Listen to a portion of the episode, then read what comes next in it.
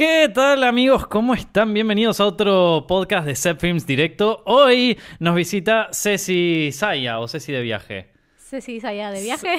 Ceci Saya que eh, eh, ocasionalmente Hey. está de viaje. Hoy no. Hoy está en Buenos Aires. Sí. Hoy nos vino a visitar acá.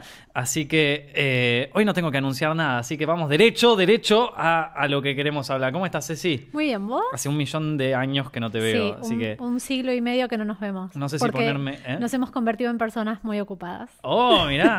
¿Qué, qué te tiene muy ocupada ahora? Ah, yo estoy viajando un montón. ¿A dónde fue el último? Acabo de venir de un mes y medio en Europa. Para, acabo. terminado. Acabo que llegué la semana pasada. Ok. Gracias por venir entonces. Por favor, Gracias por invitarme. No, posta, sabes que tenía muchas ganas de venir. En Ay, serio. bueno. Como iba mirando todos los directos y decía, tengo que decir un día, Nico, que tengo ganas de ir. Y justo me escribiste. Bueno, ahora, ahora nos. Qué sé yo, yo arranqué invitando gente porque quería hablar con amigos, ¿viste?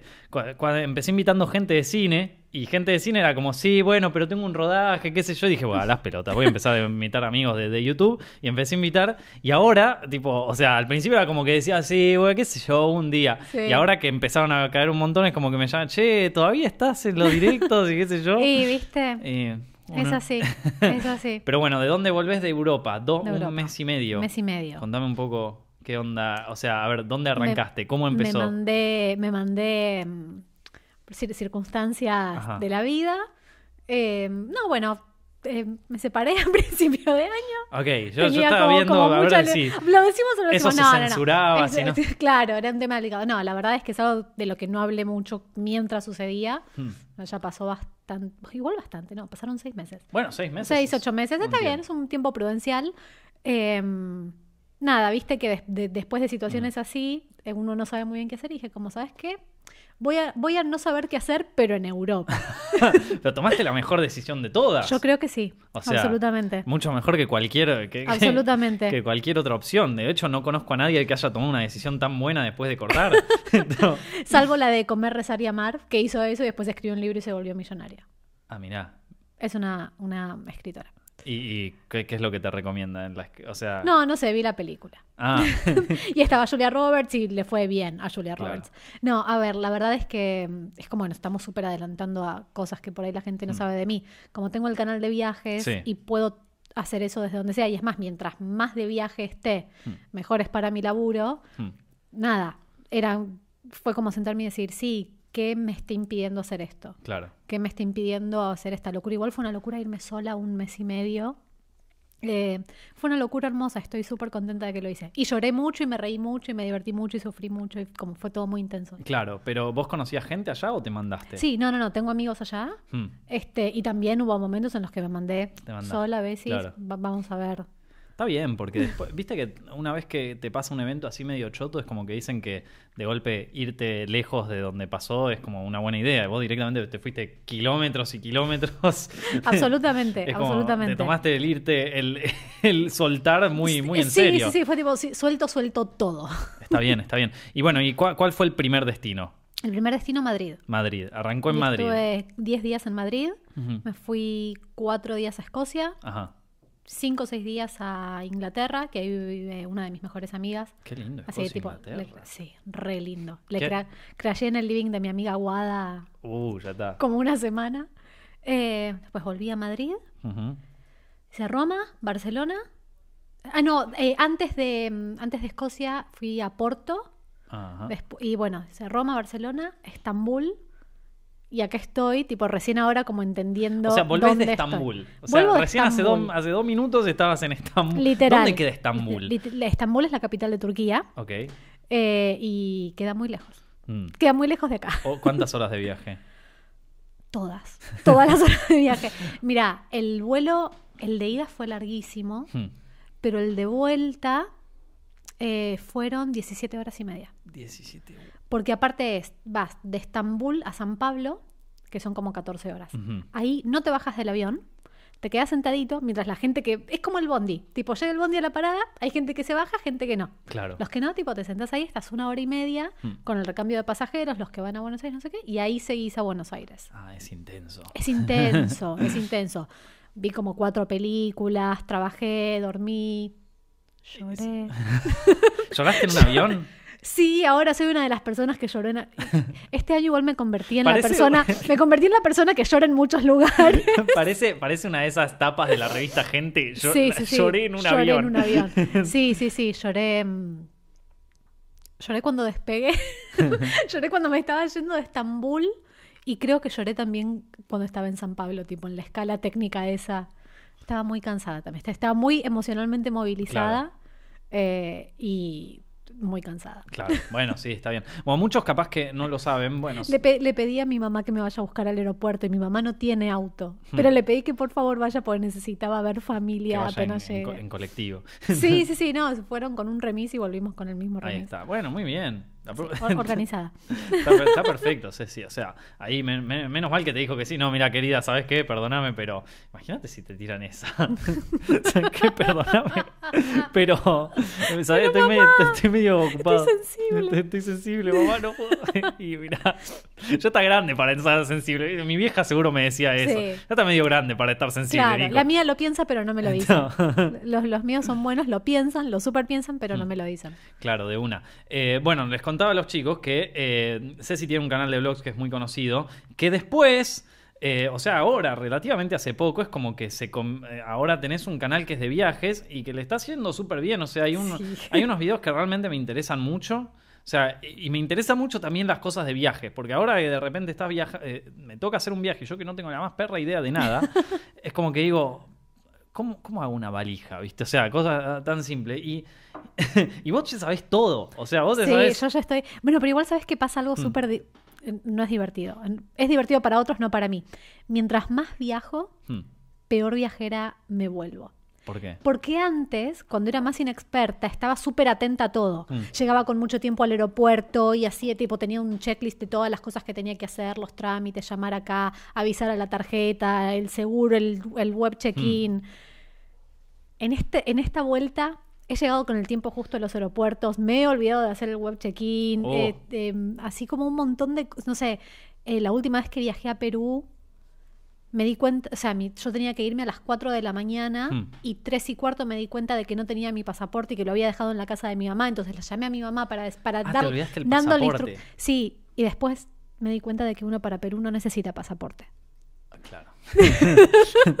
Así que sí, es como que mientras, mientras más viajo, es como que más me relajo y se me empiezan a escapar cosas. Pero Claro. sí, después hay otras que me doy cuenta que estoy súper relajada y lo hago con una naturalidad que cuando ves en el aeropuerto familias que están viajando por primera vez están súper nerviosos y no saben qué hacer. Yo como, pero es obvio lo que hay que hacer. Están las flechas ahí. Y bueno, pará, o sea, hay gente que va por primera vez en su vida. Yo me acuerdo la primera vez que viajaba, no entendía, o sea, no, no entendía nada. No sabía dónde tenía que pararme, coso, viste, de repente. Y después un tema cuando viajas solo. Sí, sí. Ahí cuando viajas con tu familia, qué sé yo, se encarga todo tu vieja, ya fue, viste. Vos estás solamente para decir, ¿cuándo llegamos, mamá? O sea, Sí. yo me quiero sentar en la ventana, ¿viste? Y- Pero cuando te toca solo, tenés que bancar. Te pasaste un poco el viaje. Yo tengo pánico de perderme un viaje. ¿Alguna vez perdiste un vuelo? Una vez perdí un vuelo, ahora ya pasó el tiempo prudencial como para poder contarlo. Esto es algo que mantuve oculto durante mucho tiempo. Se puede contar. Ahora se puede contar. Perdí un vuelo de la forma más estúpida posible que alguien puede perder un vuelo. Yo estaba yendo a Los Ángeles y tenía una conexión en Atlanta. Sí. Yo sabía bien, tenía todos mis papeles, estaba, estaba un poquito nerviosa por el viaje, era un viaje importante. Llego a Atlanta, Hmm. Atla- era, era- mira, no sé si era la primera vez que hacía escala en Atlanta, pero definitivamente la primera vez sola. Hmm. Es un aeropuerto enorme, pero es gigante, gigante, y en un momento busco la pantalla donde están, de dónde sale cada Mm. vuelo de conexión, y era del tamaño de esa pared la pantalla. Era gigante, y estaba ahí yo sola tratando de encontrar mi vuelo. Viene una señora, me dice, "Ah, ¿te ayudo? ¿Cuál estás buscando? No, bueno, el vuelo de Delta que va a Los Ángeles. Buenísimo, tu puerta es la puerta X, 15X y tu vuelo sale dentro de dos horas. Hmm.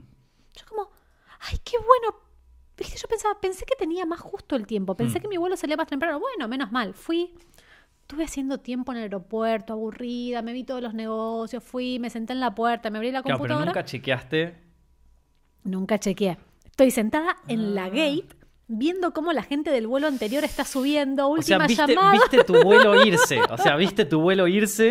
En el yo como, bueno, falta, el mío es el próximo. En el momento en el que cierran la puerta, Ay, no, no, no. tipo dos neuronas mías conectaron y fue como, Cecilia, no chequeaste el número del vuelo. Miro, miro. Efectivamente, la puerta que se acababa de cerrar era la de mi vuelo. Y una vez que se cierra esa puerta, Se ya está. cierra, se cierra. está. Tuve que ir, tipo, con tipo roja de la vergüenza al mostrador a, a explicar lo que Claro. me había pasado. Por suerte no me hicieron ningún problema. Atlanta es un aeropuerto del cual salen vuelos todo el tiempo. Claro. Todo el vuelo y me dijeron, mira, hay uno en 45 minutos. Me dieron el asiento 104J, no importa. O sea, si era por mí, viajaba sentada en el baño. Pero, pero llegué. Pero fue la forma más estúpida de perder un vuelo en mi vida. He, he escuchado versiones más estúpidas. Esta dentro de todo es como, bueno, no chequeaste, amiga, pero, eh, pe- pero, boludo, ay, qué cagazo, le- justo se cierra la Sí, sí, puerta. no, y, el momento- y aparte, el momento en el que te cae la ficha, Mm. decís, no. ¿Qué, qué pasa, ¿Qué pasa cuando perdés un vuelo? O sea, ¿lo normal, eh, esto que te pasó a vos es lo normal o pasan otras cosas? No, depende mucho del caso. En, en mi caso creo que es bastante normal, Hmm. pero porque era un vuelo de cabotaje en un aeropuerto con una frecuencia altísima. Claro. Es distinto si perdés el vuelo, no sé, Miami, Buenos Aires, Sí. que hay uno por día. Está bien, tenés que esperar al día siguiente y ni te cuento si estás Pero- en Estambul o si estás en... Pero te lo dan, o sea, está todo bien. Mm, ni. Depende mucho del caso, depende, viste que, o por ahí no viste. Los tickets de avión tienen como distintas categorías, que Mm. son como medio un misterio. Es que- como uno no sabe muy bien, tipo, de- depende de la letra, Hmm. depende de cuánto pagaste, si lo pagaste en promoción, no promoción, flexible, bla. Y entonces, si pagaste uno flexible, Hmm. probablemente no te hagan mucho quilombo para cambiártelo. Y si pagaste uno tipo super tarifa económica, premium, 50% de descuento, no sé qué, es como. Y bueno, sí, te damos otro, pero tenés que pagar. Claro. Eh, pero si vos pagas el extra está todo bien. Sí, sí, sí, no es que te, no, no- no es que te obligan a quedarte. Porque mi, mi- miedo es que de golpe, o sea, te perdiste el vuelo, tenés que pagar uno nuevo. No, no, uno, uno nuevo no creo que. Y más si lo perdiste en el aeropuerto. Si vos me decís que jamás llegaste al aeropuerto, pero mm, si, si ya te estás dando cuenta de que lo vas a perder, Hmm. porque no sé, tam- también a veces hay imprevistos, no Mm. sé, tipo te agarró un piquete en la autopista, lo que sea, llamás y no es que tenés que pagar un pasaje entero, ¿no? Claro, En la mayoría de los casos. Igual a veces hay historias de terror de gente que... Se quedó atrapada en el Sí. aeropuerto para siempre. La terminal. sí, bueno, hay, hay, hay una peli de eso, ¿viste? Em, ¿Qué te iba a decir? Bueno, eh, ese igual fue el primer viaje, el único viaje que te perdiste, pero vos, Sí, vos, eh, sí, sí, sí, ese fue el único. Y esperemos que siga siendo el único.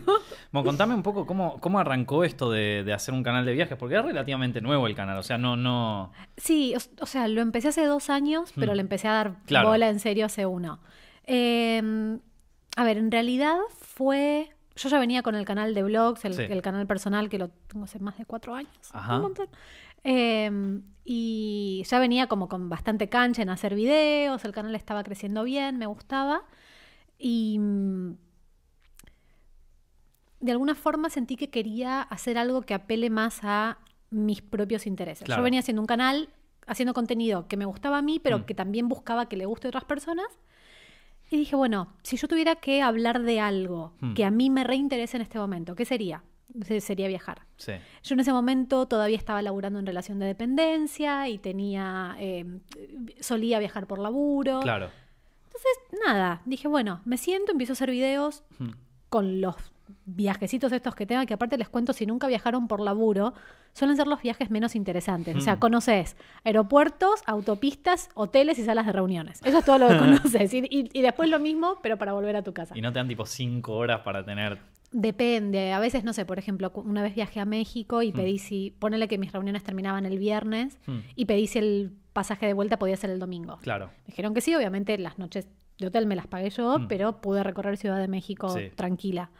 Em, entonces lo empecé con eso y, mm, y me gustó, o sea, se- eh, hubo mucha gente de, de mi canal personal que me siguió ahí, Mm, claro. que siguen estando, y hubo también gente que es totalmente diferente Que apareció al canal. acá. Sí, sí, sí, sí, que llegaron por... Exactamente. Viajeros del mundo. Sí.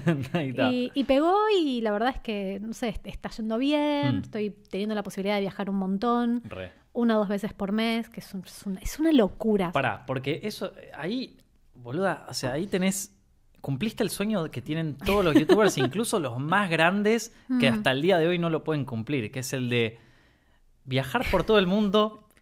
que- te paguen por hacerlo. O sea, que.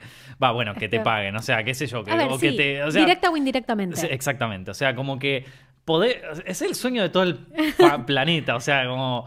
mi tra- ¿Y de qué trabajas? Viajo. Viajo, sí, es. A ver, es que un poco fue como ingeniería Claro. reversa, tipo reverse engineering. Sí. Yo dije, bueno, ¿qué, me- qué es, qué es lo mejor que hay? Que te paguen por viajar. Bueno, ok, ¿qué tengo que hacer para eso? Entonces, Ahí un poco empezó. lo pensé y dije, bueno, entonces necesito hacer buen contenido que le sirva a la gente, que le interese a hoteles, destinos, Mm. aerolíneas y demás, y que a mí me guste hacerlo. Claro. Y empecé, y, y como todo, o sea, vos también sabes cómo es esto, uno empieza al principio y es como, Sí, vas así, no, no a- es fácil, ciegas, por eso. claro, y no es rápido tampoco, por No. eso, o sea, yo empecé con el canal de viajes y pasó mucho tiempo hasta que me surgió alguna posibilidad de Claro. hacer un viaje, y después lo bueno es que se va como retroalimentando. Mm. Em, porque mientras más viajas, más contenido haces, más Sí. gente lo ve y más probable es que alguien diga, ah, mira qué bueno, yo quiero invitar a esta chica a que conozca mi hotel o conozca mi destino. Que te llaman así de hoteles y te dicen, che, sí, mira, tenemos este hotel acá. Sí. y que es, como- es que casi, me da vergüenza decirlo porque es, es, es un buen trabajo. está Es- buenísimo. Es, un re o sea, buen está- trabajo. Está, buenísimo. Por eso Eh, yo quiero que me cuentes. A mí me, sí, a mí me sí, parece sí, re interesante.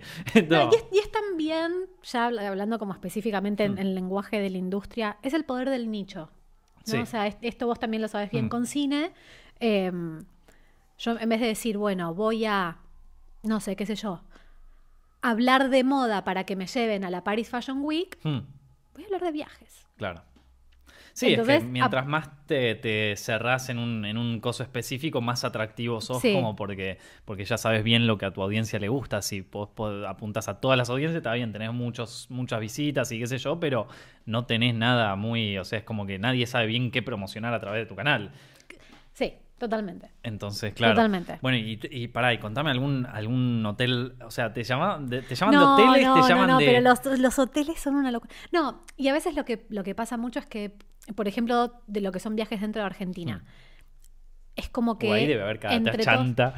No, bueno, yo por suerte nunca. O sea, siempre tuve buenas experiencias. Pero por lo general es como que se agrupan. ¿no? Entonces agarra y el.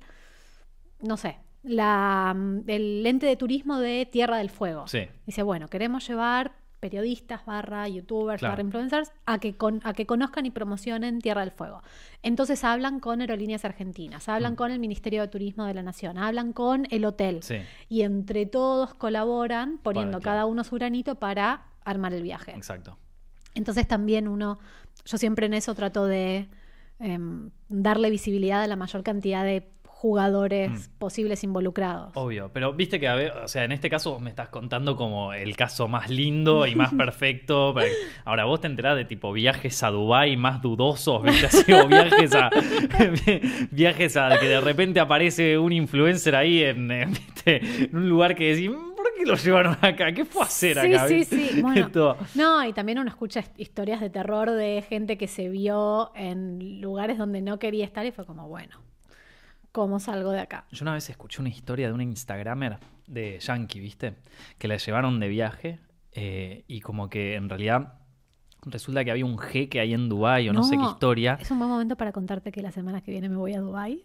Sí, no, a ver, Dubái tiene una No, no, no, infraestructura de turismo obvio. enorme y o sea, no, no, no, está buenísimo. o sea, es un país que está que, que es gigante ahí dentro de los Emiratos Árabes, Mm. es, es el único que más o menos progresó, es como eh, y su industria del turismo es, es altísima. Justo eh, estaba viendo cosas de ahí, pero hace mucho tiempo había visto de un Instagramer que la llamaron para hacer un viaje a Dubái y que en realidad, o sea, no se lo habían dicho, pero como que la razón por la que la llamaban porque un jeque de ahí quería verse con ella, ¿viste? Ay, qué miedo. Era tipo una Instagram model, una cosa así. Claro. Y así he oído historias de ponerle, yo Mm. me muevo en el mundo del cine, conozco actrices, amigas Bueno, que me contaron, viste, tal tipo, tal cosa, una turbiedad. Sí. Eh, entonces- Bueno, y ahí también uno tiene que fijarse mucho cuando te llega una propuesta. Mm. Bueno, a ver, con quiénes laburaron antes, Claro. si es un mail que se ve oficial o no, Mm. eh, qué tan grande o pequeño es el proyecto. Como que eso con, con el tiempo, con la experiencia te vas dando Claro. cuenta. Porque una cosa es que te llamen, qué sé yo, de, de una empresa para hacer algo acá en Argentina, que vos lo haces en tu casa y de última, si te cagaron, bueno, estás acá, decís cosas. Sí, sí, sí, no- no después estás si muy te lejos. llevan de viaje, estás ahí, decís como, Mm, ¿y ahora? Sí, sí, sí, sí, totalmente. Pero bueno, es algo que vos más o menos eh, lo, lo, lo puedes, lo puedes llegar a ver, como Mm. que. Sí, y aparte yo también me integré mucho a lo que es la comunidad de bloggers de viaje. Claro. O sea, ¿Hay muchos? Sí, sí, sí, sí, hay varios. Al igual que en YouTube, Sí. de todos los niveles, o sea, de todos los tamaños Hmm. y, y de todos los niveles de profesionalismo, hay bastantes, entonces siempre está, siempre por lo general tengo la posibilidad de que me llega, no sé, alguna propuesta Hmm. y tengo algún amigo que es como, che, mira, me llegó esto, ¿trabajaste con ellos antes? ¿Tenés Claro. en serio? ¿No serio? Y, y la verdad es que es una comunidad muy copada. Claro. Son como bastante, este, esto, ¿no? De Hmm. irnos aconsejando. Está todo bien. Sí, sí, sí. Compartiendo experiencia. De una, buenísimo. Y bueno, ahora, y viste que cuando vos viajas mucho sola, de, o sea, Sí. por el tema del laburo. Yo también cuando tengo que lavar, o sea, cuando tengo que salir de viaje, o sea, normalmente voy cual. solo. Eh, y viste que cuando viajas es como, cuando viajas solo es como que tenés una oportunidad de, bueno, de ser durante un tiempo otra persona, porque incluso estás hablando en otro idioma, estás... Me encanta. Me encanta cuando viajo a países que Mm. se hablan inglés. Es- no, ¿No te pasa que cuando hablas en otro idioma, me- medio como que es una versión distinta Sí, de vos? obvio, por eso. Estás interpretando Sí. un personaje que... Sí, o sea, totalmente. ¿Y, y cómo es totalmente. esa Ceci? Ay, no, es mucho más, eh, más extrovertida. Ajá. No sé, porque también eso es súper interesante. Cómo hablar en otro idioma eh, puede hacer que, que- que se te bajen como algunas defensas eh, de, de- de ansiedad social. Hmm. Sí, más extrovertida o pregunto más, Hmm. eh, me, interes- me interesa contar más. Claro. Y también, no sé, creo, no, no sé si a vos te pasa, Hmm. cuando uno va blogueando con la cámara en la calle, en países de habla hispana me da un poco más de vergüenza. Y en países de, de- que, que hablan otro idioma es como, ya fue. Es que lo, lo que pasa a veces Y no sé por qué. Mm, Es que yo creo que en otros países, eh, sobre todo en Estados Unidos me pasó, que es como que están más acostumbrados. en el Mm. Sentido de que, de que es una industria muy competitiva ahí, qué sé yo, te Mm. vas a Los Ángeles y están todos con una cámara. O sea, das dos cuadras y hay un tipo. Yo me imaginaba que estaba yendo con una cámara buena, había un tipo con un Ronin así con toda la cosa y sí, estaba. sí, preguntás, ¿qué estás haciendo? No, estoy cubriendo acá, viste que ah, bueno, está bien, perdón. Entonces, como que ya está, ya lo internalizan. Acá vos ves a alguien con una cámara y decís, ¿qué? ¿Viste? Así, o sea. eh, Sí, sí, sí. Es, es una diferencia. Aparte es como que yo me doy cuenta cuando veo los vlogs, ¿no? Que de repente ves a la gente que te mira atrás y, o sea, te, te, te mira... Te, te miran como, ¿qué está haciendo este, este alien? ¿Viste? Eh, en cambio, en el otro es como que ya saludan, ¿viste? Ya Sí, está, eh, loco. ¿Cómo? No, no, dije una mala palabra. Ah, bueno. Se ríen Puedes- mucho. Puedes decir lo que quieras. ¿Podemos decir malas ma- palabras acá? mayores de 18. Puedes, Ah, decir, muy puedes bardear, puedes decir lo que quieras, puedes descargar todo lo que no puedes decir. En tu canal lo podés decir acá, Ceci, qué no hay problema. qué bien. Tampoco te tampoco es como Claro, que de repente, de repente se convertía en una máquina de El, putear, el ¿viste? destape, el destape. El destape de Ceci Saya. no, bueno, eh, entonces tu versión, tu versión de viaje es una versión un poco más extrovertida. Sí, sí, sí, sí, absolutamente. Y, y más curiosa, creo. Mm. Como más. em, ¿Sabes qué? Más dispuesta a probar cosas nuevas. Claro. Acá no Que tanto. la versión de acá. No, porque acá uno ya tiene su rutina, es como que sabes las cosas que te gustan. em, Hmm. Y en cambio afuera es, no sé, por ejemplo, yo siempre fui muy ñaña con el tema de la comida. ñaña. Qué palabra tan buena y tan difícil de pronunciar. Eh, por ejemplo, durante, durante la mayor parte de mi vida casi no comía fruta y verdura. Mm. Empecé a comer verdura a- hace, no sé, bueno, siete años Claro. Por otras cuestiones. Eh, no tomaba café, empecé Mm. a tomar café en este último viaje. Eh, entonces es como que trato de abrir mis horizontes, pero acá en Buenos Aires me cuesta. Es Claro. como que en Buenos Aires yo ya tengo mi rutina, hago mis cosas Mm. y es muy difícil sacarme de eso. Pero, por ejemplo, terminé en Turquía, donde la comida es muy distinta, está buenísima. Mm. Y medio como que dije, ¿sabes qué? Voy a comer lo que me sirvan en el plato. Lo que me sirvan me lo como. Hmm. Y me fue muy bien, porque Sí. comí, se come muy bien en Turquía. Qué Se bueno. come muy bien. ¿Qué es lo, qué es lo más rico que probaste allá? Eh, mira, hay- como unos bocadillos que son hoja de... mm, No es hoja de parra, hoja de vid, me parece. Mm. Relleno con arroz Uy, y, bueno. y quinoa. Entonces es como, pero me voy a comer una hoja que parece una hoja de una planta, tipo, parece una hoja de árbol y está buenísimo. Tiene mucho pimiento relleno, Uy, el, hummus. em, tienen también como... Sé que cocinan mucho con yogur.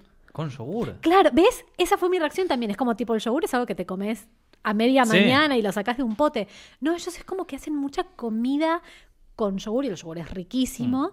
Y nada, son cosas que por ahí aquí en Buenos Aires me decís, che, comemos esto, Ah, mejor una milanesa. Claro. Y estando afuera, no, estando afuera. la es como, jugás. Dale, me la juego. Hmm. ¿Qué es lo peor que puede pasar? No me gusta y bueno, Y ya está. soy una señora grande, me la tengo que bancar. Bueno, eh, y, co- y comidas así en otros lugares que te hayan gustado, que hayas Em, probado así que era nuevo, que nunca lo probaste en tu vida y ahora. No, nuevo que nunca haya... No, a ver, lo, lo más así como extraño fue ahí en Estambul, que tampoco es extraño. O sea, uno va a un restaurante de comida árabe acá Sí. y también podés conseguirlo. Mm. Em, pero bueno, sí, la pasta en, en Italia está muy bien. ¡Ay, qué rico! La pasta en Italia está muy bien. Em, y... ¿Qué más? No. No, está, está ahí. De- Comí, comí muy bien en Madrid. Pero como de mucha variedad distinta, Claro, de que sí, iba a sí, distintos sí. lugares.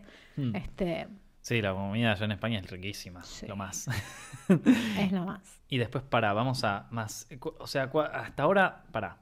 ¿Cuál fue la mejor anécdota así de viaje? Porque de todos los lugares que fuiste, ¿cuál fue la mejor anécdota? No sé, siempre tengo muchos problemas tratando de identificar la, la mejor o peor anécdota. Soy muy Bueno, mala para de las- eso. ahora, o sea, yo te pregunto y se te van a Eh, acordar seguro 20. Agarrá una cualquiera así. Bueno, eh, estaba en Escocia. A, a mí me dio risa y para todos va a ser tan aburrido, pero... eh, Vos tenés un video que hiciste con la faraona donde cuentan anécdotas medio jugadas de viaje. Ay, sí, donde terminé acosando a un pobre chico de Singapur, pero diferencias culturales fue sin querer. ¿Qué? No, a ver, el tema del espacio personal Ajá. es muy distinto entre culturas. Sí. Digo, nosotros, no sé, viene ahora un primo tuyo al que yo no conozco en la vida y lo saludo con un beso. Claro. Y es así. Uh, saludaste al chico de Singapur con un beso. Después, esto fue, esto fue hace mucho tiempo, Hmm. cuando estaba en quinto año del colegio, hice como un, fui a un viaje de estudios y cuando estaba terminando, estuvimos una semana o diez días con Hmm. chicos de todo el mundo. ¿Qué haces, amigos? No sé qué. Claro, después de la semana, todos llorando en la Hmm. despedida, no sé qué. Obviamente los latinos con una intensidad Obvio. emocional y los asiáticos como mucho más tranqui. Sí. Yo me había hecho bastante amiga de un chico de Singapur y claro, en, en el aeropuerto, en el momento de despedir, yo lo voy a abrazar Mm, y recuerdo, tipo, el pibe diciendo, Se asustó. así, claro, a ver, no es que se asustó, fue como, yo, yo veía su cara de, por favor, esto es tan incómodo. Claro, no sabía cómo reaccionar No sabía ahí. cómo reaccionar, Mm. claro. Y tipo, yo fui, lo abracé y le di un beso en el cachete y me fui después me quedé con la sensación de que le había hecho Claro, algo espantoso. Está, está en su casa bañándose hasta el día de hoy. Sí, tipo, sí, se sí, está sí, duchando y diciendo como, Mira, "No". por suerte, yo me quedé como muy mal por eso. Y por una de las casualidades de la vida, no sé si el año pasado o el anterior vino a Buenos Aires y nos vimos, fuimos a tomar un café, todo. Y tipo, la despedida fue totalmente normal. Claro, fue.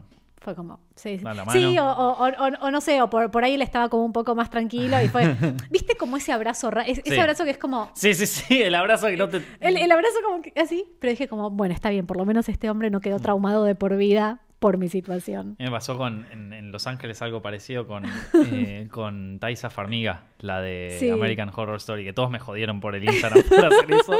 Que claro, yo estaba como, o sea, yo soy re fan de ella, ¿viste? Y de repente hablamos y resultó que la mina era súper buena onda, pero súper, o sea, es como que Sí. vos sabés que los tipos son buena onda porque están medio en prensa, Mm. y entonces como que tienen que ser buena onda, ¿viste? Pero tampoco querés joder mucho, ¿no? Porque, o sea, Claro. son buena onda, pero hasta, hasta, o sea, son seres humanos. O sea, a ver, sos una persona de afuera, tenés mal olores, como que no, no quieren estar. o sea, me imagino lo lógico sería Sí, como que, sí, sí. que, que, ¿Viste? Entonces uno trata de tener tacto ahí, ¿viste? Y yo, y esta mina resultó ser súper buena onda, ¿viste? Pero la mejor. Eh, y se quedó hablando y yo, yo le pregunté un par de cosas portugués y de repente me estaba hablando un montón. Y, en un momento, o sea, nos dicen de sacarnos una foto, viene alguien ahí de prensa, nos saca una foto y yo salgo tipo... así, Con la como- hover hand. Claro, exactamente. como- y aparte como...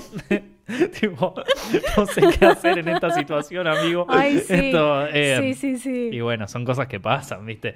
Sí, pequeñas eh, situaciones incómodas de- insalvable cultural. esa parte. Sí, sí, sí, sí, que uno siente que se quiere morir de vergüenza en el momento y después te reís. Siendo latino, yo igual creo que tenés la carta de soy latino para excusarte. absolutamente, absolutamente. Incluso aunque seas una persona súper fría en tu, en tu ciudad natal, Hmm. viajas al exterior y es tipo latina.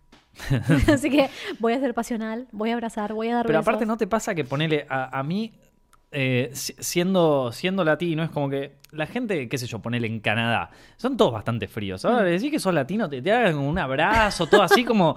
Claro, porque ¿Será? allá deben bailar todo el tiempo. O sea, viste, no saben muy bien si es Brasil, si es Argentina, no tienen. Bueno, ahí bailan todo el tiempo. Así está- que bueno. Estás ahí en Río, viste que fue el mundial hace poco, no tienen ni idea, viste, te sacan un abrazo, No, Messi, capaz- Maradona, Pelé, todo lo mismo. Y capaz que es como que uno les habilita a ellos a ser un poco más cálidos también. Re, en, me- en sí. medio de, de tanta corrección social. Sí, Ven que- un latino y es como, bueno, sí, vamos a. Es que viste que cuando son viajes en grupo y vas con un alemán o vas con un canadiense o algo así, son todos latinos, el que más se termina deschavando en una noche. Ah, sí, es- siempre. o sea, Pero por- yo tengo mi teoría de que están como tan controlados. Esto me pasó mucho de- en, en ese mismo viaje de, Mm. de estudio cuando era más chica. Que claro, los que más terminan derrapando Mm. son los son los de países desarrollados, tipo los ingleses, los Mm. yanquis, los alemanes. Pero porque para mí no pueden interpretar bien el nivel de fiesta controlada que, que tienen, que tienen en otros países. Entonces lo quieren imitar Hmm. Y se van al carajo. Sí, se van al carajo. Y, vos- y después vos estás ahí como teniéndoles el pelo mientras vomitan. Y es como, no, pero no era así. O sea, tipo, tipo bailando. ¿Qué No. sé- o sea, ¿quién, quién no le tuvo el pelo a alguna a alguien? Yo, yo no le tuve el pelo a nadie, Ceci, o sea, no. yo ahí en- en- mientras vos- ¿quién no le tuvo el pelo a... Bueno, está bien. Por ahí entre, entre chicas es una cuestión. Tiene el pelo más largo también. Claro, ojo. sí, una siempre tiene que ayudar. O sea, a lo sumo mirás para otro lado, pero sí, una nos ayudamos a que... se ayudan mutuamente. Y sí, es que hay que, a ver, hay Sí. que hacerlo. Pero bueno, eh, bueno, entonces eh, hay un par de cosas de viajes que yo quiero saber y que, o sea, capaz que vos me las puedes responder. La primera, Oh, no. para los siguientes. O sea, viste que la gente acá en Argentina es como medio viciosa con el tema de la aduana. Sí. Contame un poco qué onda, qué, qué hay, qué cuidados hay que tener con la aduana, qué onda. No, bueno, es que es justo... Lo preguntas en una semana interesante porque el lunes Hmm. ¿El lunes fue ayer? ¿Cuándo fue? Bueno, no, hace muy poco em, levantaron el tema de las restricciones para celulares, computadoras y tablets. Ah, no sé si está. estaba saltando. A ver, hasta ahí. ¿Qué, qué pasa con el vicio de la aduana? Que como todo es mucho más barato para nosotros Mm. afuera, no sé, acá una compu, un teléfono, una tablet te sale el doble o el triple que Sí, en, en otros países, Mm. es muy común querer traerlos. En la aduana argentina hay una lo que se llama una franquicia de 300 dólares. Hmm. Quiere decir, vos, cualquier cosa que traigas hasta 300 dólares, la pasás. Hmm. Lo que se exceda de eso, te cobran un 50% de impuestos. Entonces, si vos te traías un celular, Hmm.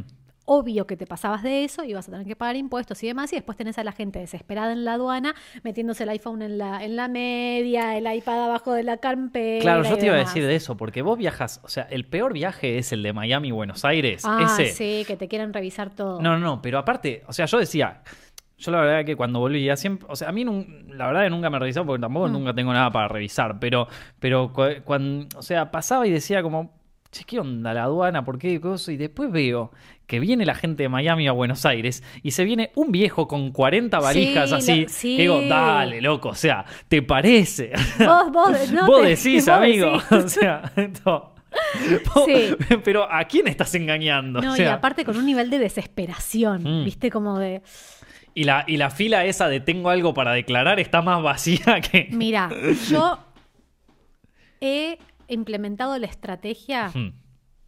De, que igual tam- tampoco era mentira, pero ponele que te compraste 350 dólares de cosas, andá de tengo cosas para declarar. Hmm. Andá, y capaz que tenías un teléfono. Esto no, no es apología de. No, de- no, no, no, no, es algo que escuchaste una vez que- Es algo que escuché alguna Sí. vez. No, pero realmente, si vas a la fila, tengo cosas para declarar. Yo una vez entré y poner que había gastado 3.50 y me dijeron, anda, a pasar. Yo una vez. Tipo, hice mucho más rápido Hmm. que todos los demás que estaban tratando de esconder cosas. Sí, sí. Eh, siempre está bueno.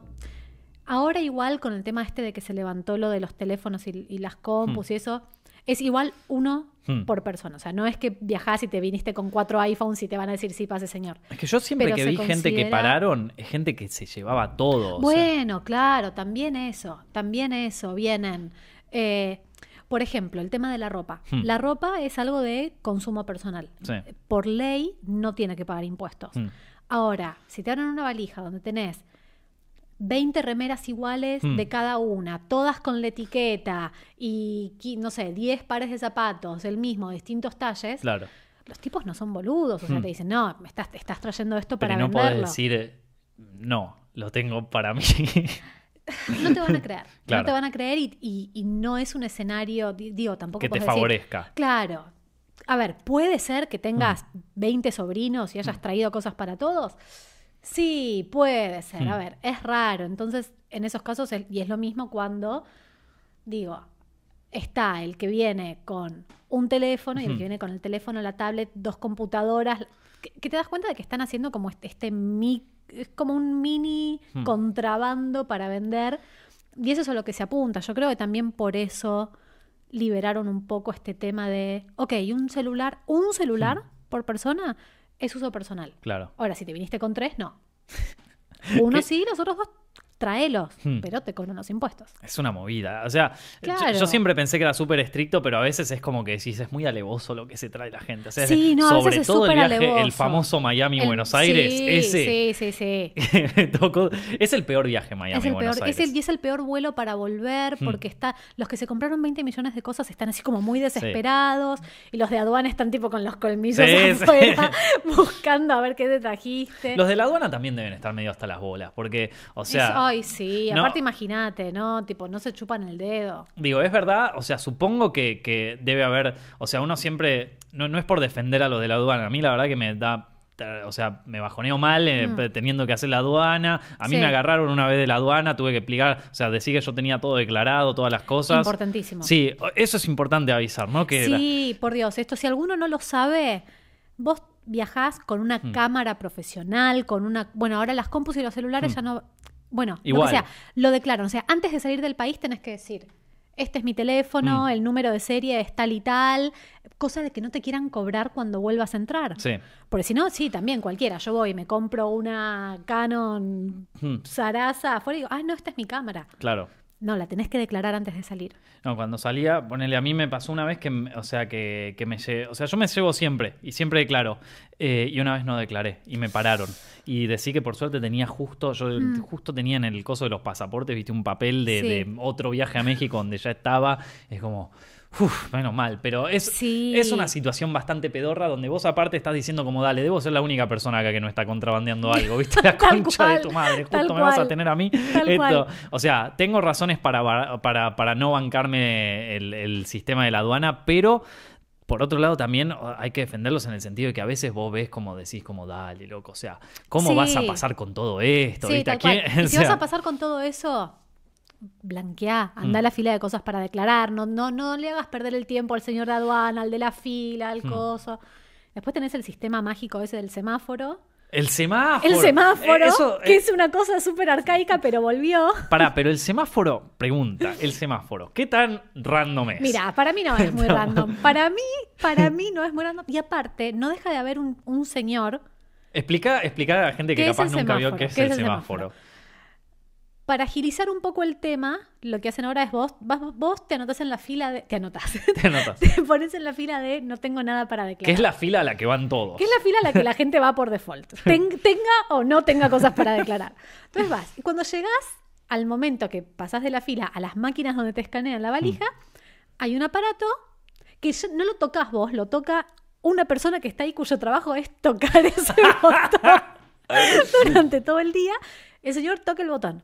Si da verde, sos, sos libre. Tipo, Por más de que tengas montañas de podés merca, tener de... cuatro MacBooks adentro de la computadora. Vos pasaste, Vos amigo. pasaste. Toca rojo, vas a la máquina. Y en la máquina te la pasan por el rayo X y el Hmm. señor que le está mirando decide a ver si quiere hacer una inspección manual o no. Claro. Igual a veces el señor que, cuyo trabajo es tocar el botón, a veces te dice, ¿de dónde venís? ¿Cuántas valijas tenés? No, listo, pasa o no, listo, anda para allá. Entonces, Claro. Como que el semáforo está medio ahí por si el señor Yo igual. si está a- aburrido y quiere ponerle algo de condimento a su día. a- a- a mí me pasó una vez que venía esperando ahí en la fila del semáforo y a- adelante mío tenía gente que venía con las 20 valijas y atrás mío tenía. Y tocaron como 5 rojos directos. Yo viajo con Mm. una sola mochila, me tocó verde y atrás mío el que venía con 80 valijas le tocó rojo. Y es como que dije, Sí. bueno, ay, ¿qué tan? O a sea. mí también me llama un poco la atención. Aparte, A viste que el, del semáforo atención. siempre está mirando a alguien como diciendo, este me lo pará, ¿viste? Debe haber, o sea, además del que toca el semáforo, debe haber alguno que pone el semáforo. Sí, y aparte el tema de, o sea, en los aeropuertos es donde más ojos tenés sobre tu persona. Hmm. Con lo cual, si vos vas medio con una actitud rara, es muy probable que... ¿No te pones más paranoica con eso? Sí, yo, me, pongo yo re Todavía me pongo para... Puedo no estar trayendo nada e igual es como... Ay, pero mirá si me dicen, por ejemplo, ahora de Turquía Hmm. volví con un avioncito de mm, que me regalaron, un avión Hmm. como a escala, modelo divino. Sí. Claro, un regalo. No tengo idea de qué valor monetario tiene ni nada. Me imagino que no debe salir 300 dólares, pero andás a ver.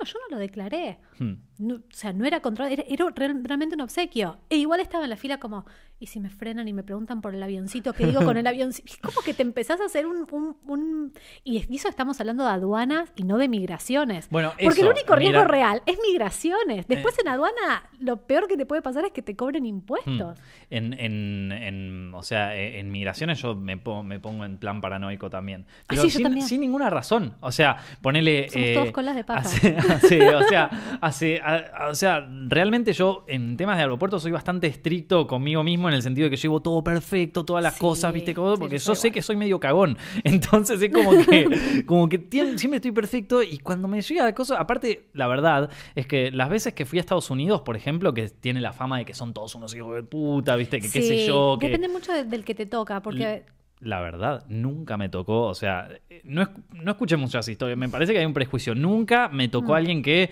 me dijera, eh, loco, así, siempre fue en la mejor onda. Y yo igual me, me cago en las patas. Ah, sí, sí, sí. Bueno, pero en Estados Unidos todos nos cagamos hasta Me las patas. cago en las patas, boludo, Siempre, me- te- siempre te- estás seguro de que, de que hay algo de lo cual vos no estás al tanto, Hmm. pero que va a saltar y te van a, te van a rebotar. Cuando te ponen en el coso ese para revisarte el tubo ese gigante, yo estoy Ah. tipo, por favor, decime que me saqué el cinturón, que no tengo una moneda, estoy tipo, pu, pu, una, pu, una sí. visita, un Si, es el rayos X ese y ve mi corazón, te digo, está tipo un colibrí, boludo. O sea, esto no. Sí. No, y en migraciones depende mucho también de la buena voluntad de la persona Hmm. eh, que, que te que te atienda. A veces, eh, a mí en Estados Unidos me pasó gente como súper amable que me dijo, qué bueno, qué venís a hacer, cuando te Mm. vas, listo, buen viaje. Y otros que es como que, eh, me acuerdo la primera vez que empecé a viajar por trabajo, Mm. cuando, cuando laburaba en la oficina, yo hacía mucho que no viajaba. Entonces dije, bueno, vengo a una reunión de trabajo, Hmm. pero vos hace cuánto estás en tu empresa. ¿Y cuál es tu Uh, puesto? claro. Y, es, y, es, y aparte ponerle hacía dos meses que estaba. Hmm. Y es común que a alguien de dos meses lo manden a trabajar. Hmm. Y es su trabajo. Y está perfecto que haga su trabajo. Y yo mientras tanto como diciendo, en algún momento voy a responder algo mal y me van a devolver a mi casa. Claro.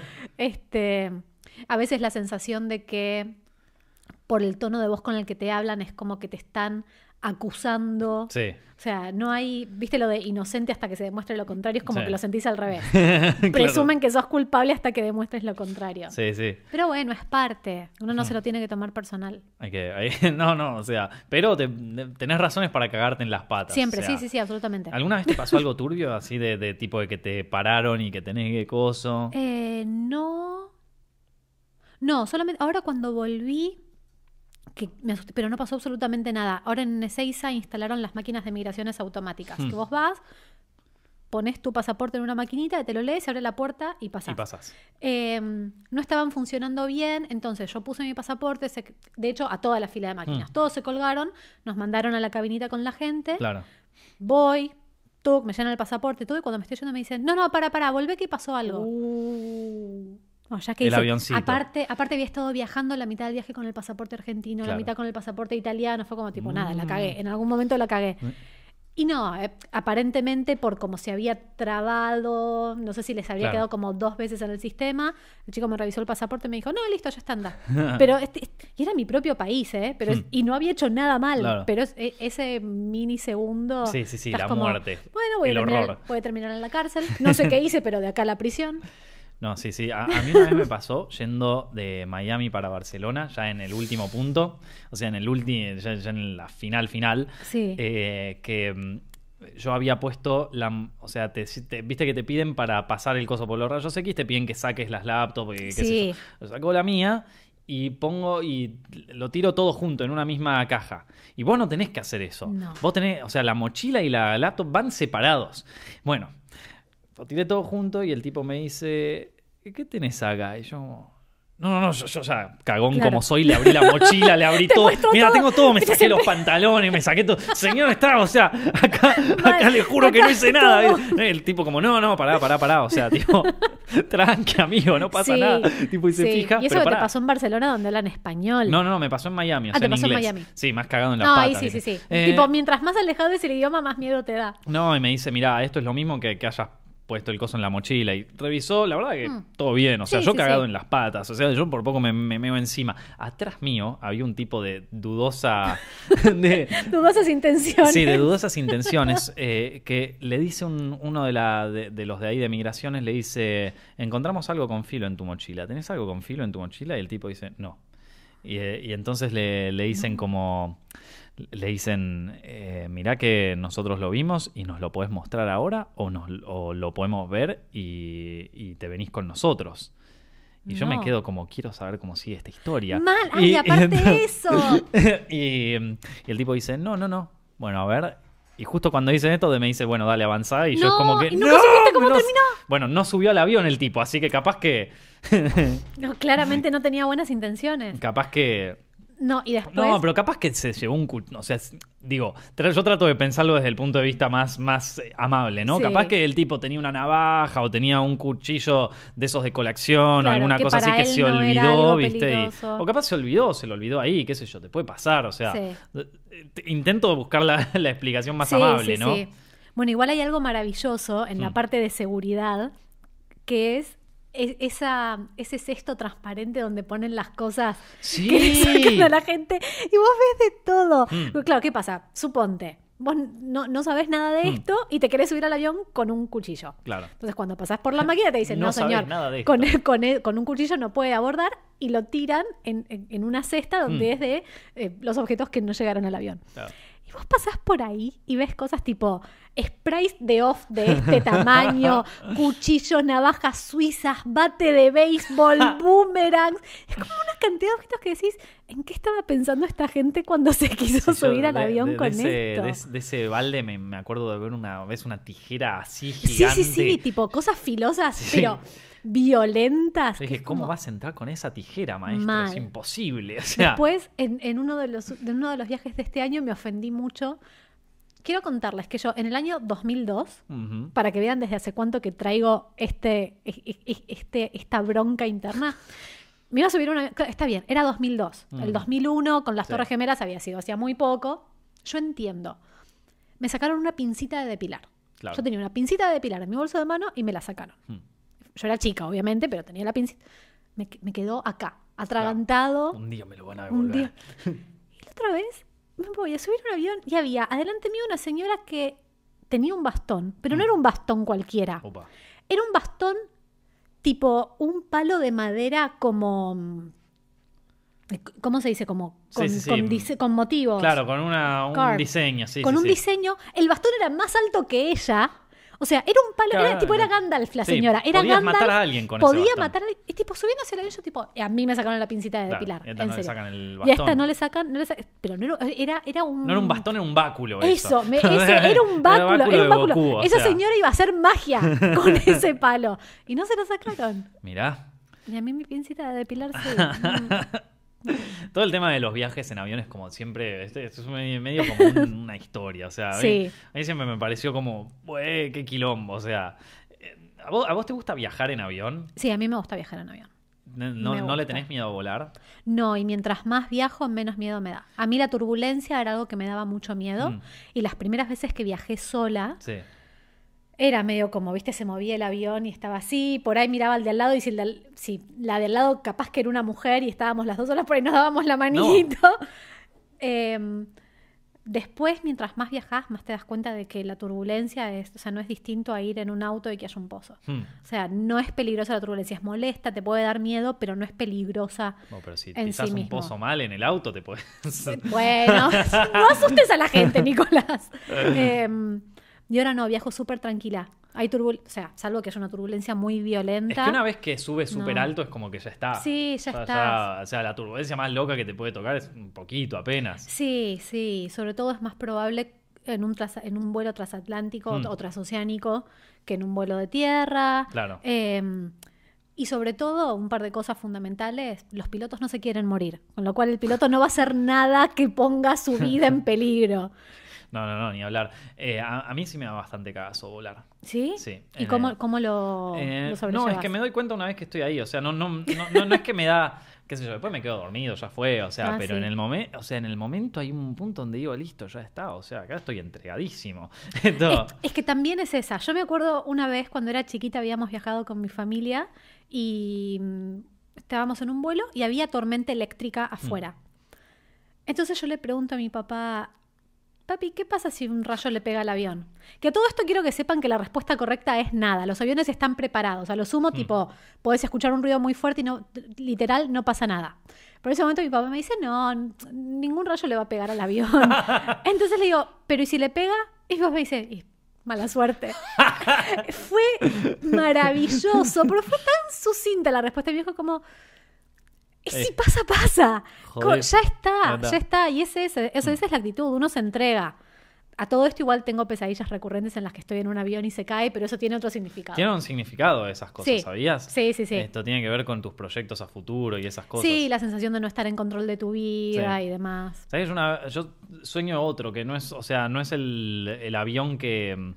Eh, el o sea, el avión que vos estás adentro y se estrella, sino que de repente estoy en la calle y de repente empiezan a caer aviones. Ah, Tipo, empiezan a caerse ¿muchos? aviones de, sí, muchos, muchos del cielo. Y tiene un significado eso también. ¿Qué, qué significado Sig- leíste? significa que. No, no, no. O sea, que leí que se repite. Creo que era algo así como que.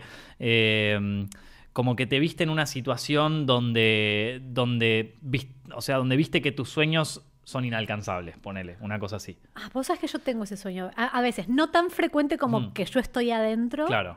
pero sí. Bueno, y me pasó también mucho después del 2001. Después del 2001, yo- Bueno, pero ahí. pero bueno, era circunstancial.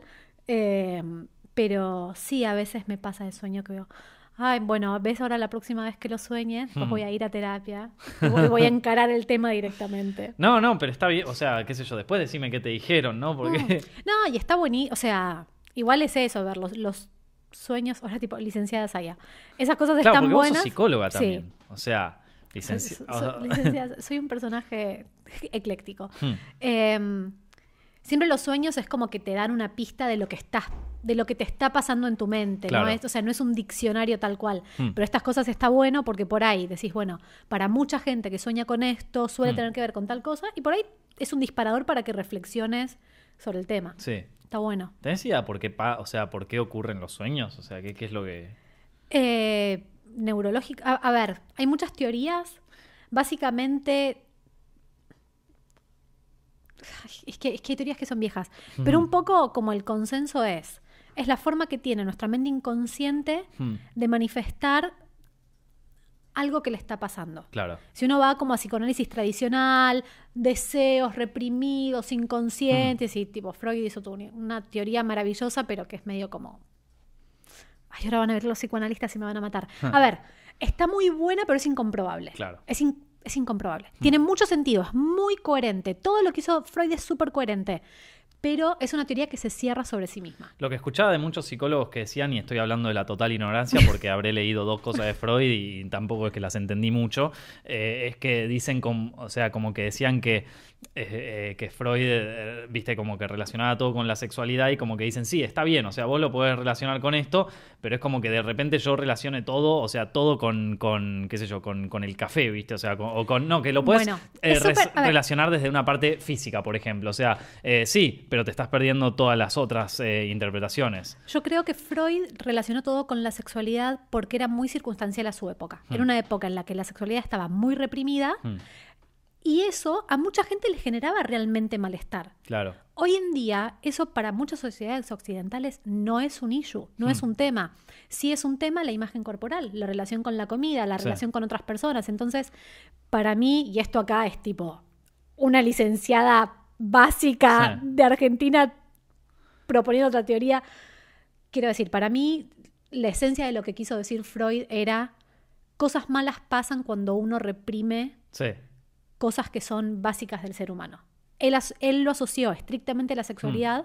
Yo creo que tiene que ver con un montón. Mm. Claro, bueno, eso- eso es un- exactamente un lo que te Y un dicen. Mm. montón de otros profesionales, claramente. No es que se me está ocurriendo a mí. No, pero hablando con psicólogos, ese es como el consenso que hay. Como que lo basó en, una, en un punto, pero lo- o sea, es como muy complejo como para solo. Sí. Es, co- es como cuando te dicen, bueno, la economía, ¿viste? O sea, lo- Claro, lo- o sea, sí, la podés leer desde qué es el conflicto de clases, pero, a ver, qué sé Totalmente. yo, o sea, la podés leer de qué es el conflicto, otra, otro millón de cosas, ¿viste? Totalmente. Eh, y bueno, y con los sueños es lo mismo. Hmm. O sea, vos podés apuntar a cosas como súper reprimidas y retorcidas, y a veces es simplemente la manifestación del inconsciente de cosas que te están pasando en ese momento. Claro. No necesariamente tienen que remontarse a la infancia o a que Mm, no estás teniendo puede sexo.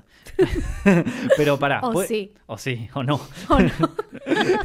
Pero, em, pe- pero de repente, o sea, la, la razón física y eso no se sabe nada. O sea, no, no. Eh, Nadie, sabe por qué dormimos, ¿no? O sea, No. na- nadie sabe. no, bueno, sí, dormimos para... O sea, el, dormir Hmm, tiene una función biológica súper importante que es reponer energía, pero además es el, no es solamente la energía física de Hmm. estoy cansado, es reparar un poco el desgaste neuronal y mental. Hmm. Estoy, estoy explicándolo, pero muy brutalmente, me Hmm. desaprobarían en un examen, pero reparar un poco Claro.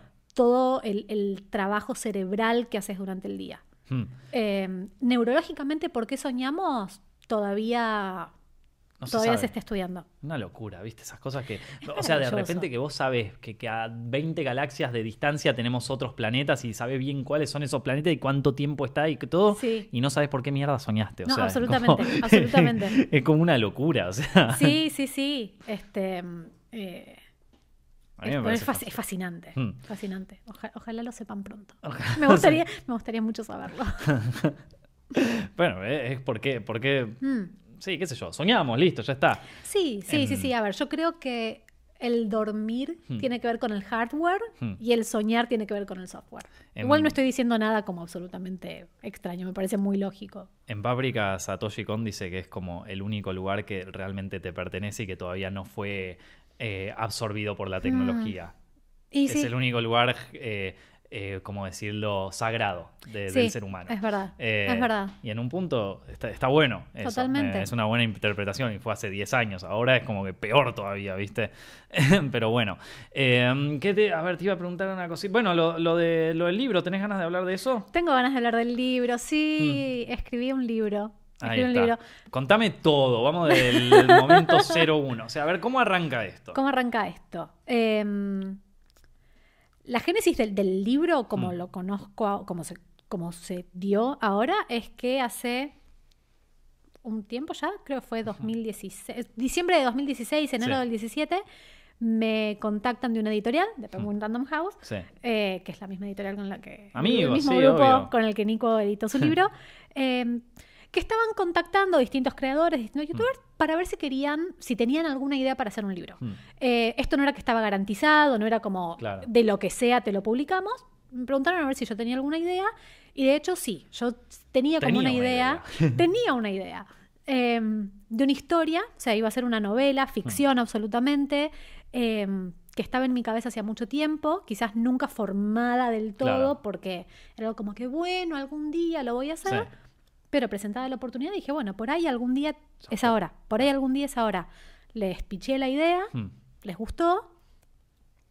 Después, bueno, pasó el verano, colgó un poco, después finalmente eh, me reuní con ellos, me hicieron una propuesta, firmamos el contrato y de ahí empezó el hermoso periodo en el cual yo procrastiné durante nueve meses Y lo dejaste para el y final. lo dejé para el final, sí. Em, nada. eh, Uno sí. escribe mejor igual cuando está bajo Ah, sí, absolutamente. No, y también para los que no somos escritores, es encontrar el propio ritmo de escritura. Yo Hmm. Sí. esto lo digo un montón. Yo al principio era como, bueno, yo tengo que escribir, me había hecho como un plan. Si yo escribo cinco páginas por día, todos los días, de acá No tal, cumpliste un carajo. no cumplí un carajo. Mm. Y después me di cuenta por qué no cumplí un carajo. a mí me costaba mucho arrancar a escribir. Por ahí las dos primeras páginas de esa sesión Sí. me llevaban 30, 40 minutos, Mm. dos páginas. Porque es como romper con la inercia, entrar. Una vez que empezaba, nada, Derecho, arrancaba. claro. Pero claro, ¿qué decía? Yo, si yo le destinaba eso una hora por día, nada, no avanzaba. Claro. Hasta que me di cuenta de que lo mío eran sesiones maratónicas. Claro. Era dedicarle todo el sábado, todo el domingo a sentarme ahí y no mover el culo No de la silla. Y son los mejores capítulos. O sea, los mejores capítulos del Vienen libro son la esos. pasión. Sí, sí. ¿Lloraste que mientras con- escribías el libro? Ah, no te puedo explicar. ¿Vos lloraste escribiendo el libro? Eh, es un poco es un poco fuerte esa pregunta, pero yo lloré escribiendo el final porque me hizo acordar unas Mm. cosas y está. El tema es que se, se lo mostré a, yo lo corregí con, con un maestro con el que corrijo todo y, y me dijo, mira, al final vas a tener que cambiarlo un poco, encontrar Mm. algo que haga que haga que todo lo que venías del libro tenga sentido, ¿viste? Entonces estaba sí. buscándolo, estaba buscándolo, Claro. lo encontré. Y cuando lo encontré, lo estaba redactando, no le encontraba la manera de redactarlo. En un momento, viste, como que lo pegué. Mm. Eh, me había sugestionado mucho porque me había puesto la música que se escuchó en ese Oh. momento, el lugar, el coso. Y tenía mucho que ver con, bueno, a los que leyeron el libro tiene que ver mucho con el con, con, bueno, con una síntesis de un montón de cosas que, que me acercaron al mundo del cine. Y entonces sí, yo estaba como, sí, ya está.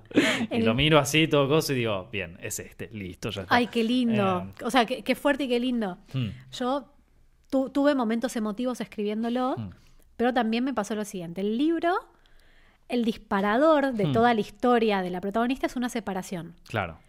Que Yo- curiosamente. Que curiosamente, yo empecé mi libro muy feliz en pareja y lo terminé. Ah, lo empezaste- Lo empecé Uh. estando en pareja. Bueno, pero para research te vino súper bien. Sí, o sea, muchachos, es, va a ser la, es la, escena de ruptura más... No, y literal, o sea, ter- cuando lo terminé ya estaba separada. Claro. Entonces, mientras escribía el último capítulo, Mm. tipo el último párrafo, yo estaba llorando. Me acuerdo de tipo, apreté el, el punto final y empecé a reírme y Claro. llorar. Estaba maniática, riéndome y llorando al mismo Mm. tiempo. O sea, riéndome porque no podía creer que había logrado terminar de escribir ese libro en Sí. el medio del caos Mm. que era mi vida en ese momento, llorando de emoción, llorando de tristeza, como no puedo... O sea, sí, fue como una cosa muy fuerte. ¿No te pasó que de golpe, eh, al haber eh, cortado y haber eh, tenido esta separación, que de repente revisaste las, las cosas anteriores que habías escrito estando en pareja y que decís como, esto no es así, hay que borrar? Sí, un poco así. O, o, mm, yo había escrito la, la escena de la ruptura del principio,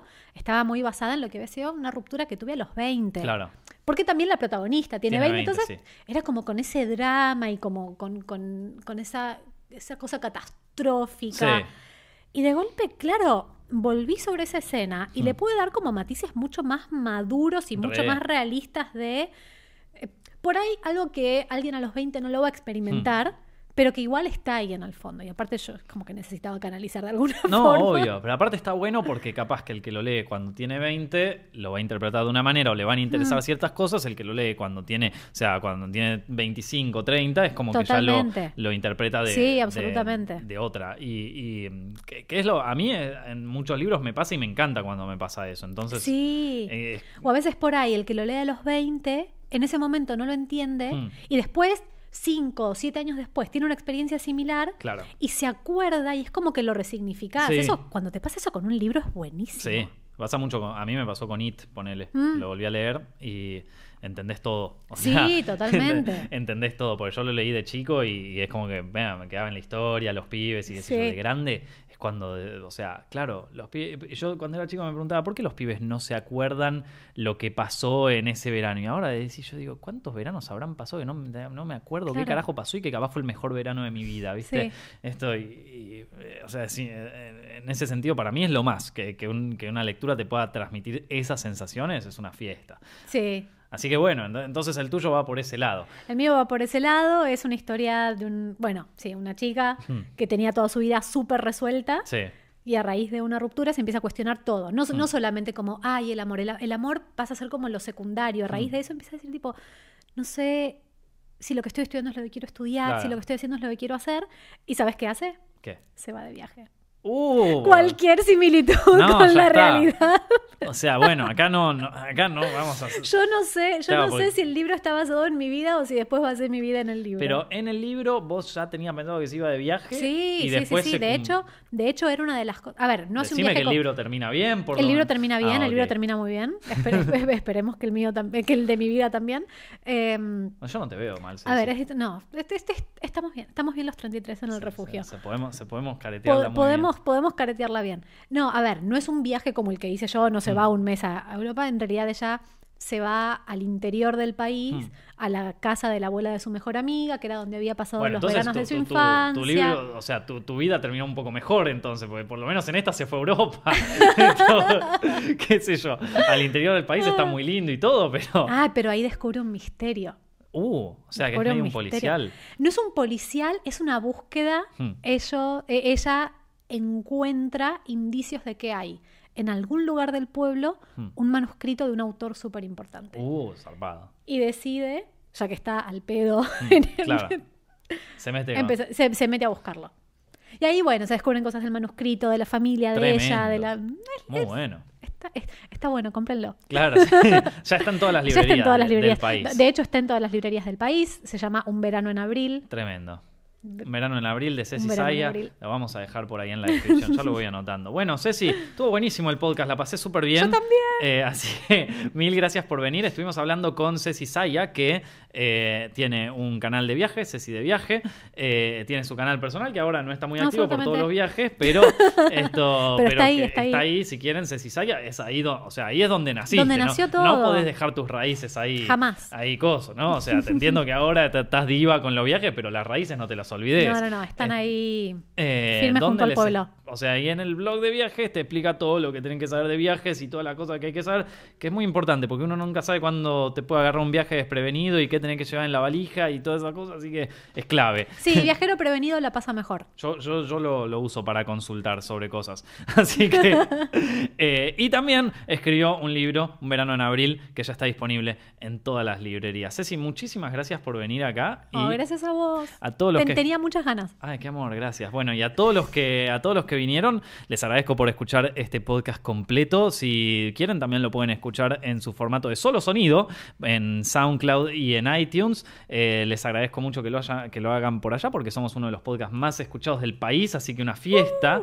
Eh, y aparte porque, qué sé yo, está, no sé, yo escucho muchos podcasts cuando voy en Yo el también, ¿sabes que me hice colectivo. muy fan de los podcasts? Y sí, cuando Muy estás en el colectivo. podcasts. Hay, hay algunos asesinos seriales que les gusta escuchar podcast mientras hacen ejercicio. Esto, eh, que está bien, te lo tomo.